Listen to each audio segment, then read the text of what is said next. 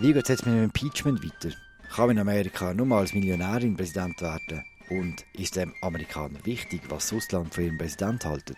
Das ist Entscheidung 2020, ein Podcast von Tamedia zu der Wahl in Amerika.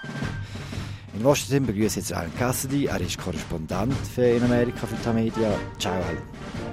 Hallo Philipp. Wir fangen an mit dem Impeachment. Hier ist diese Woche Nancy Pelosi, die Sprecherin vom Repräsentantenhaus, vor die Medien gestanden und hat das gesagt. Sadly, but with confidence and humility, with allegiance to our founders and a heart full of love for America. Today, I am asking our chairman to proceed with articles of impeachment. Es war sehr ein pathetischer Anspruch, gewesen, mit viel Schmerz im Herz, mit viel Liebe für Amerika. Tut sie jetzt äh, die Ausschüsse vom Kongress damit beauftragen, ein Impeachment, das formelle Impeachment-Verfahren zu eröffnen und weiter voranzutreiben. Das ist ein historischer Entscheid, oder? Auch wenn man es so erwartet hat. Das ist so. Das ist jetzt erst das vierte Mal in der Geschichte, dass wir so weit sind, dass gegen einen Präsidenten äh, wirklich ein Impeachment eröffnet werden wird. Was heißt das jetzt genau? Du bist die letzten drei Wochen äh, in einem unterkühlten Zimmer im Kongress gesessen und hast zugelost, wie die Untersuchung gelaufen ist. Was kann man jetzt heute sagen? Was hat der Trump eigentlich gemacht und wie schlimm ist das?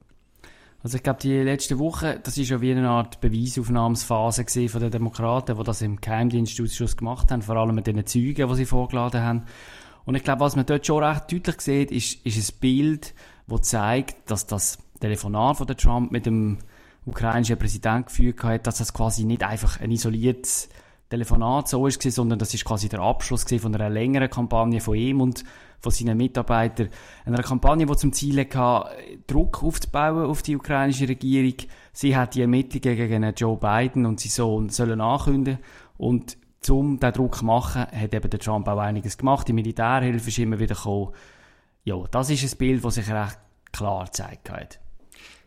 Aber blöd gefragt, hat er etwas Kriminelles gemacht, der Trump? Kriminell in dem Sinn nicht, dass er ein Gesetz gebrochen hat. Das ist hier jetzt nicht der Fall. Anders als zum Beispiel beim Bill Clinton, wo ja damals eigentlich eine Meinheit begangen hat. Das ist ein, Verbrechen, wo auch so im Strafgesetz steht in dem Sinn.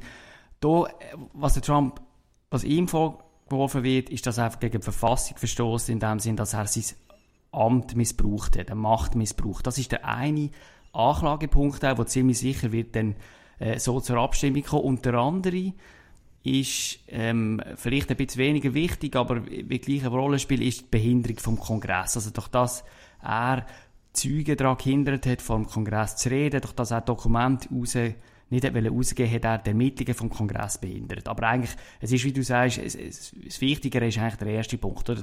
Der Machtmissbrauch, der zum Ziel hatte, eigentlich äh, eine Wahleinmischung herbeizuführen durch eine ausländische Regierung, das ist der Vorwurf der Demokraten. Und der Punkt scheint auch recht gut beleidigt. Was ich interessant finde im Zusammenhang, warum, warum, muss man denn noch sehr ausführlich und lang darüber nachdenken oder auch äh, verhandeln fast schon, ob jetzt das quasi impeachable ist. Ist das nicht so klar? Ich glaube, es hat schon damit zu tun, dass das halt das Instrument vom Impeachment, das ist äh, so monumental, das ist ja quasi eine Atombombe vom ganzen, das ist die Atombombe im politischen Arsenal, oder, von den Vereinigten Staaten. Und das rechtfertigt auch, ähm, eine gründliche, eine lange auch, eine vertiefte Auseinandersetzung. Ich finde, es ist eher, es geht eher zu schnell, was Demokraten machen. Das ist bedingt, vielleicht reden wir noch darüber, das ist bedingt durch ihren Zeitplan mit den Wahlen. Aber eigentlich, was man hier sieht, es ist immer noch sehr schnell, auch wenn, auch wenn die Fakten eigentlich ja unbestritten sind, aber die Art und Weise, es ist nicht so, dass es jetzt zu lang ging. Also, Eher im Gegenteil. Erklärt das ganz schnell. Inwiefern hat äh, der Wahlkampf und das Wahljahr Einfluss auf den Zeitplan jetzt für die Demokraten? Das Problem ist schon, dass die Demokraten im, ganz am Anfang Februar ihre erste Vorwahl haben in Iowa. Und der, die heiße Phase vom Vorwahlkampf, der ist, ist im Januar. Und ähm, so wie das jetzt läuft, wird das Impeachment-Verfahren sich bis in den Januar reinziehen, also der zweite Teil dann mit, der, mit dem Verfahren im Senat. Und das überlagert natürlich total den Präsidentschaftswahlkampf der Demokraten. Viele Senatoren werden müssen da, in Washington bleiben, anstatt in Iowa äh, mit Wähler zu reden. Und das, das kann nicht im Sinn sein von den Demokraten. Darum wollen sie das nicht, darum pushen sie, dass möglichst bis Ende Jahr die Anklage durch ist, damit es dann hoffentlich vor Iowa auch der ganze äh, Senatsverfahren vorbei ist. Müssen einmal Trump erscheinen vor so einem Ausschuss? Also am Schluss geht es ja um ihn und das, was er gemacht hat und also um sein Amt. Also in der ersten Phase, in der Anklage durch das Repräsentantenhaus, das haben sie ja, das hat das Weiße Haus recht konsequent boykottiert. Sie haben eigentlich nicht einmal Anwälte geschickt in, in, in, die Ausschüsse und in die Befragungen. Im zweiten Teil, im Senat dann, also wenn es jetzt, ich tue jetzt viel vorwegnehmen, oder wenn es dann zu der Anklage kommt, dann ist der zweite Teil im Senat und dort wird, der Republikaner könnte theoretisch den Präsident einladen. Das war Bill Clinton auch in dem Sinn, der, der ist, damals... Der ist gekommen, oder? er ist nicht in den Saal vom Senat reingekommen, aber er hat sich müssen befragen durch ein geschworenen Gericht und man hat das quasi per Video ähm, in, per Video reinbeamt in, in den Senatsraum. Es ist denkbar, dass die Republikaner den Trump eigentlich auch vorladen, aber wahrscheinlich eher nicht. Also ich denke nicht, dass das passieren wird. Was ich interessant gefunden habe, wenn man jetzt ein bisschen die Untersuchung verfolgt, ist das Verhalten von der Republikaner. Die haben quasi jeden Tag ihre Argumentationslinie müssen total anpassen und wieder äh, ein bisschen ausweiten. Wie hast du das erlebt? Es ist schon so, zuerst äh, jetzt geheißen, ja, es gibt, äh, gibt gar kein Quid pro Quo. Dann haben sie gesagt, der Whistleblower, der das, hat müssen, wo das Ganze ausgelöst hat, der muss wenn man nicht wissen, wer der ist. Dann, es hat also x so auch Ablenkungsstrategien gegeben. Und ganz ehrlich, zum Teil ist es total unwürdig gewesen, was man gesehen hat in dem, in, dem, in dem Ausschuss, oder? Also, das ist ein Zirkus gewesen. Ich finde auch ein bisschen antidemokratischem, antidemokratischen Geistes, wo da die Republikaner zum Teil reingebracht haben. Man kann ja ein Impeachment falsch finden, durchaus. Aber, äh, die Art und Weise, wie die Republikaner sich aufführen, finde ich zum Teil ein bisschen fragwürdig. Was, was ist denn antidemokratisch gewesen?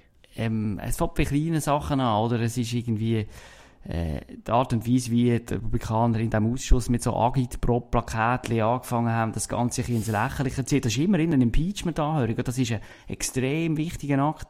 Und äh, das, ist, das sind die symbolischen Sachen. Und dann inhaltlich äh, haben sie halt immer wieder auch versucht, mit zum Teil äh, ziemlich absurden Statements, die in so Fox News äh, beeinflusste Verschwörungstheorie, die Verschwörungstheorie abgeleitet sind, haben die versucht, so wie einen Nebenschauplatz zu eröffnen, eben der Whistleblower, Ukraine, wo sich angeht, es war ja nicht Russland gewesen, wo sich in die Wahlen eingemischt hat, sondern die Ukraine hat hier angeblich eine riesige Kampagne gegen Trump gemacht, was von allen Leuten, Geheimdienst, auch Senatsausschüsse, wieder leid ist, schon lange, aber das haben sie gleich gepostet. Und so Zeug, äh, ich glaube, haben viele Leute ein bisschen befremdlich gefunden. Oder so wie der republikanische Abgeordnete, der gesagt hat, die Woche, äh, Mütter dort eure Kinder nie nach Harvard schicken, weil dann kommt nur etwas Blödes raus. Alan, ich würde gerne über zwei andere Sachen mit dir schwätzen. Äh, zuerst, äh, Kamala Harris ist nicht mehr dabei im Rennen um die Präsidentschaft. Äh, los mal schnell auf, was sie gesagt hat. Uh, my campaign for president simply does not have the financial resources to continue and the financial resources we need to continue. Genau, sie hat gesagt, ähm, sie hat die Woche äh, ziemlich abrupt ihre Kampagne beendet, indem sie gesagt hat, äh, sie hat kein Geld mehr eigentlich und sie sei nicht Milliardärin und können auch nicht selber einen Wahlkampf aus der eigenen Tasche finanzieren. Wie hätte das können passieren? Sie ist gestartet, Kamala Harris, als quasi legitime Nachfolgerin von Barack Obama und äh, sie ist extrem schnell, extrem abwärts gegangen mit ihr. Was hat sie falsch gemacht? Ich glaube, also es ist ja so, ich meine, sie ist an einem Punkt im Sommer ein, ist sogar auf dem Platz 2 von den Umfragen gewesen. Und dann ist es durch abgegangen. Und ich glaube, ähm, es ist einfach schon so, sie hat vor allem einfach nicht eine gute Kampagne geführt. Und ich meine, es gibt ja andere Leute, die viel weniger Umfragewert noch haben, die immer noch dabei sind, die noch werden dabei sind. Bei ihr ist ein bisschen sie hat halt eine riesige Kampagne aufgebaut, mit, äh, also eine von der grösseren Organisationen. Auch wenn man sie im Wahlkampf sieht, haben wir das gemerkt, die, die wahnsinnig viele Mitarbeiter in all diesen frühen Bundesstaaten am Anfang. Und das ist extrem teuer, da verbrennt man Millionen jeden Monat und das muss man auch wieder können reinholen und das hat sie nicht geschafft. Das heißt, du nimmst ihr ab, dass sie Geld dazu fördern? Ja, ich nehme es ihr ab, ja. Ich meine eben, wenn man sieht, wie die Kampagne aufgebaut ist, macht das Sinn. Aber es ist verrückt, oder? Am Schluss, das hast du ja geschrieben in der Zeitung, am Schluss wird es wahrscheinlich ein älterer weißer Mann sein, der gegen Trump antritt, oder? Ja, zumindest wie die nächste, also zumindest haben wir jetzt die Situation, dass zum Beispiel nächste Woche ist die nächste Präsidentschaftsdebatte, oder, da am Fernsehen, und dort werden auch nur weisse Kandidaten sein. Jetzt, das muss man nicht per se schlecht finden, aber wenn man Demokraten an ihren eigenen Ansprüchen misst, wo heißt, wir sind die moderne Partei, wir sind das moderne Gesicht von Amerika, bunt, weiblich, vielfältig, jünger, eben auch Minderheiten, die wir repräsentieren, dann ist es natürlich ein bisschen äh, ein Kontrast oder, zu dem, wie sie sich sehen. Kommen wir zum Schluss noch zum äh, Gegner von diesem Kandidat, zum, äh, zum Präsident. Da hat es eine lustige Szene gegeben, auch diese Woche am NATO-Gipfel in London, wo vier Regierungschefs sich äh, über Trump lustig gemacht haben. Das ist gefilmt worden. Und der Trump war nachher recht angefressen. Gewesen. Er ist auch früher heimgegangen. Er ist offensichtlich hässlich. Gewesen. Was mich jetzt interessiert, oder? Wenn jetzt ausländische Staatsoberhäupter über den äh, Präsidenten lachen, finden das Fans von Trump wahnsinnig daneben wahrscheinlich, oder? Ist es denen wichtig, was die anderen denken? Es ist noch lustig, es gibt wie so einen Trick zum äh, merken, ob jemand ein Trump-Wähler ist oder ob der Trump daneben findet. Als Ausländer fragen die Leute recht schnell an, also entweder sie sagen, oh Gott, äh, ihr habt sicher alle ein ganz schlechtes Bild von uns, es ist so peinlich, dann weiß man, es ist sicher kein Trump-Wähler.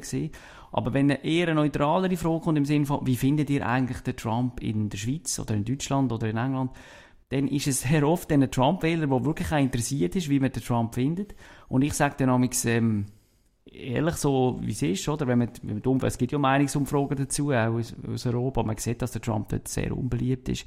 Und ich sage dann das auch, und dann, äh, äh ist, ist, dann kommt schon oft die Frage, warum denn? Und, äh, ich glaube, die Rationalisierung, also ich sage, die Rationalisierung ist dann oft, ja gut, er ist wahrscheinlich einfach unbeliebt bei euch, weil er euch zwingt, mehr Geld zu zahlen, für die NATO zum Beispiel. Mhm. Und ich glaube, so erklären sich und rationalisieren sich dann vielleicht auch viele Trump-Anhänger äh, eben der Umstand, dass es ja wahrscheinlich nicht nur das ist, oder? Okay, und das, das, das glauben sie wirklich? Ich, ich glaube schon, ja. ja. Aber man muss ja sagen, das ist jetzt anekdotisch, oder? Es gibt aber auch Umfragen hier, Statistiken. Mhm, wie, zu, wie zu allem, wie zu allem, oder? Wie zu allem. Und zum Teil sind sie dämlich, zum Teil sind sie gut. Und das ist jetzt ein interessanter in dem Sinne, wo, wo ich zeigt, dass der Trump tatsächlich im Vergleich zum Obama mehr Leute haben das Gefühl, als Amerikaner, dass er nicht respektiert wird im, im Ausland. Aber es ist jetzt auch nicht so, also zum Beispiel der George W. Bush, von dem haben noch mehr Amerikaner das Gefühl gehabt, dass man über ihn nur lacht im Ausland. Es ist jetzt nicht so, dass der, Histor äh, der Trump, dass die Amerikaner meinen, es ist noch nie einer so peinlich gesehen wie der Trump. So, Gut, so ist es definitiv was, nicht. Was beim Bush ja nicht ganz falsch war, oder muss man sagen. Man ist einfach, ja, man ist einfach jetzt anders gewöhnt. Das ist so. Gut, Alan, haben wir über alles geschwätzt? Sind wir sicher nicht. Darum hören wir uns bald wieder. Das war es, eine weitere Folge von Entscheidung 2020, dem Podcast von Tamedia zu der Wahl in Amerika. Ihr könnt das hören auf der Webseite von der Tamedia Zeitungen, auf dem Tagi, Batz, BZ, Bund und auf allen gängigen äh, Podcast-Plattformen. Bis bald!